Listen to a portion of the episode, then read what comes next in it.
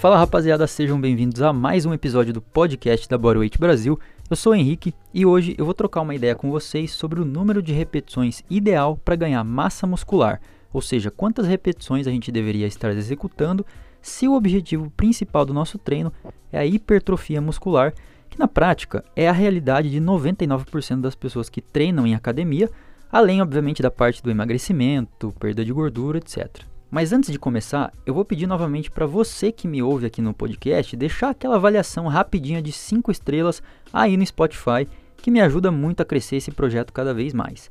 É rapidinho, você não leva nem 5 segundos, não precisa nem pausar esse episódio, é só voltar ali para a página inicial do podcast que você já consegue quebrar essa para mim, beleza? Então é isso. O tema de hoje foi inspirado numa pergunta que eu recebi lá no direct do Instagram sobre a quantidade ideal de repetições que é necessário fazer por exercício para ganhar músculos. E eu percebo que essa é uma dúvida bastante recorrente porque as pessoas acabam recebendo diferentes informações e isso causa uma confusão na cabeça da galera. Então eu vou tentar esclarecer esse tema da maneira mais breve possível para não ficar muito enrolado também e acabar te confundindo cada vez mais, né? Não é isso que eu quero. Então os tópicos que eu vou abordar aqui serão os seguintes: o que te ensinaram até agora sobre hipertrofia, zona de repetições para força, zona de repetições para resistência muscular e finalmente a zona de repetições ideal para hipertrofia. Eu vou seguindo essa ordem para que você entenda o conceito de tudo isso e no final possa juntar todas essas informações e aplicar na prática do seu treino. Bom, vamos lá então, começando com o que normalmente os instrutores da academia te ensinam e passam para você no seu treino. Na minha época de estagiário e professor de academia, onde eu montava treinos todos os dias para pessoas diferentes e via também né, os outros professores montando seus treinos, era um padrão de mais ou menos 8 a 12 repetições por série de cada exercício. Essa zona de 8 a 12 repetições é bem comum e eu mesmo utilizo até hoje com os meus alunos e com os meus próprios treinos também. Mas por que 8 a 12? Porque essa faixa te permite realizar contrações numa intensidade que seja suficiente para que o seu músculo sinta necessidade de se adaptar e crescer para resistir cargas maiores ou intensidades mais elevadas. Só que assim, o problema começa aí, porque a galera interpreta da seguinte maneira: então menos que 8 não adianta e mais que 12 repetições também não. E as coisas não são assim. Para começar a explicação, a gente precisa entender como que se treina força. Existem diversos tipos de força, né? Você tem a força absoluta ou máxima, a força de resistência, força relativa e a força explosiva. Mas aqui a gente está falando especificamente da força absoluta, né, ou máxima, que é a maior quantidade de peso que o seu músculo consegue carregar em um número X de contrações, que normalmente são abaixo de 5 repetições totais por série. Por que até 5? Porque se a sua tarefa para aquele exercício é levantar a maior quantidade de peso possível, quanto mais repetições você fizer, menor vai ter que ser a carga, correto?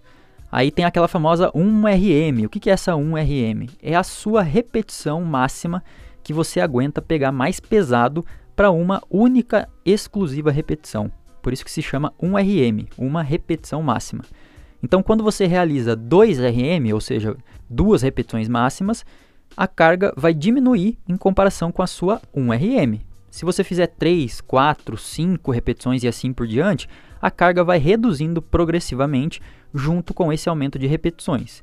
Então, num treinamento de força máxima, a gente fica nessa faixa de 1 a 5 repetições para que a gente possa, através de uma periodização muito bem planejada e tal, ir aumentando a carga dos nossos exercícios e ir ganhando força aos pouquinhos.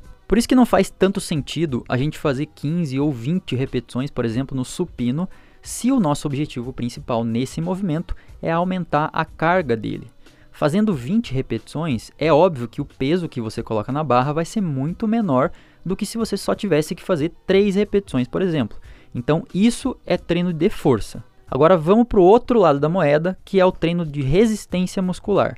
Quando a gente tem o objetivo de resistir a maior quantidade de tempo possível de um movimento, a gente está treinando para melhorar a nossa resistência muscular. Então, por que, que a gente opta por fazer mais repetições do que no treino de força que eu expliquei ali atrás? Porque se a gente só fizer 5 repetições, dependendo do exercício, a gente não vai conseguir sustentar essa resistência por muito tempo. Se pegar um supino com 5 repetições máximas, onde a carga está alta, pensa quanto tempo a gente aguenta fazer força e quanto tempo a gente precisa descansar para conseguir realizar mais 5 repetições na sequência.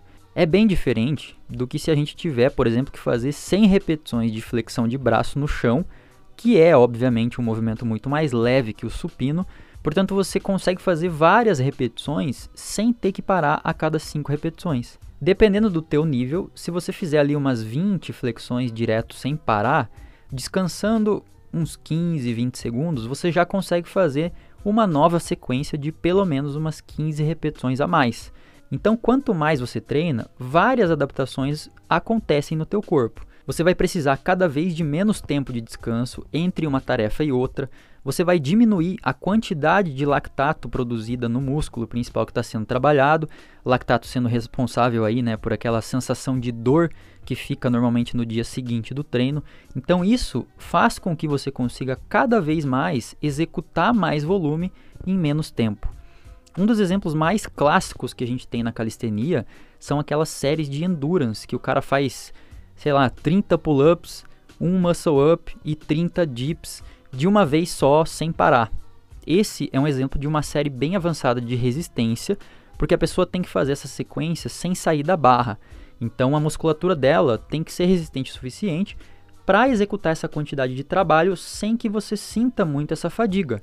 Ou seja, é quase como se a gente tornasse uma série de um exercício de força em um aeróbico, porque a gente quer evitar o acúmulo de fadiga a qualquer custo, porque senão a gente vai ter que interromper essa série. Então, isso é treinar resistência. Várias repetições, no mínimo 15, para pouco tempo de descanso. Resumidamente, né, seria isso. Então, agora você já entendeu como se treina força, como se treina resistência, e agora a gente vai entender aonde que a hipertrofia entra nessa história. Então lembra lá do começo desse episódio, onde eu falei que 8 a 12 é a zona padrão que todo mundo tenta fazer, né? E isso não está errado. O que está errado é como as pessoas interpretam esse, esse número. E aqui eu preciso que vocês entendam o conceito de hipertrofia, porque ele é um pouco diferente da força e da resistência, no sentido de que para o seu músculo crescer, ele precisa ser estimulado. Ou seja, hipertrofia é consequência de um estímulo.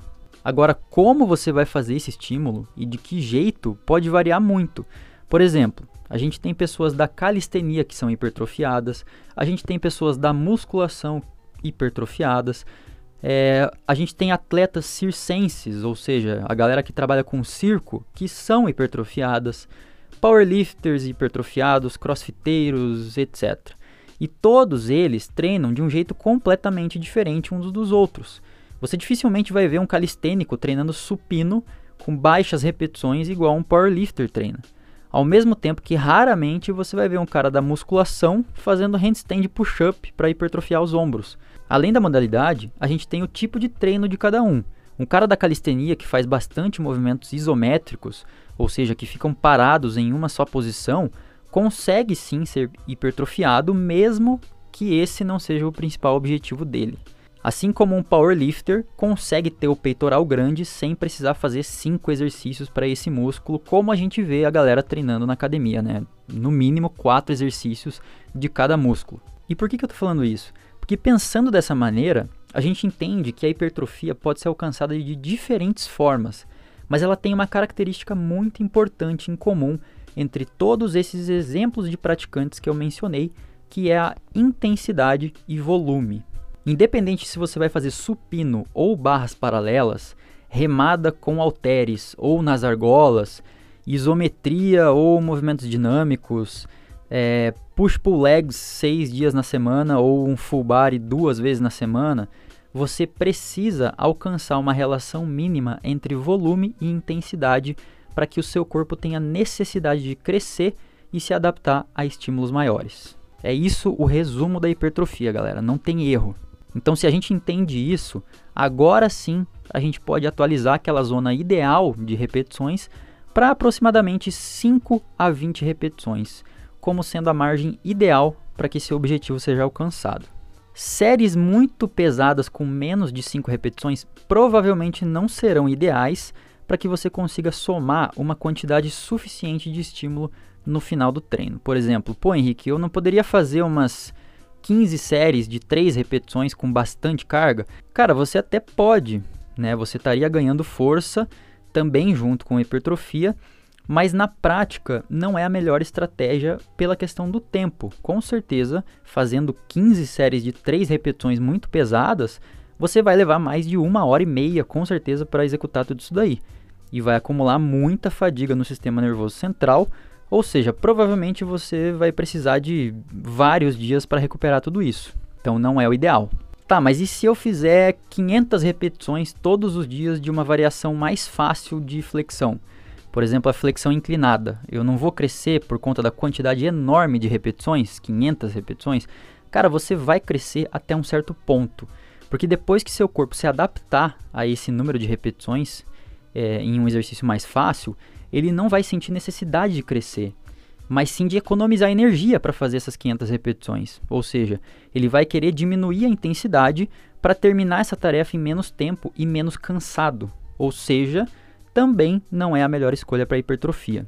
Então, quando a gente pensa nessa margem de 5 a 20 repetições, é pensando na zona mais viável para os nossos treinamentos.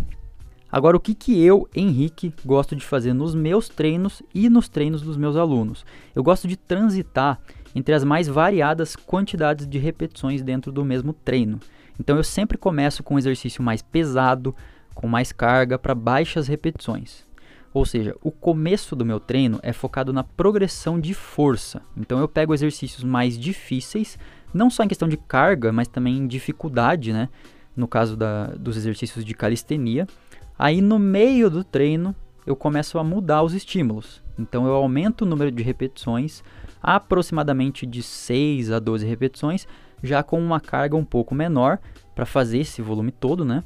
E no final do treino eu jogo um estímulo de resistência, que pode ser um circuito, por exemplo, onde eu escolho exercícios mais fáceis, onde eu consigo fazer mais de 10 repetições sem grande esforço e reduzo drasticamente o meu tempo de descanso. Então por aí você já percebe que eu ataco a hipertrofia muscular de diferentes maneiras.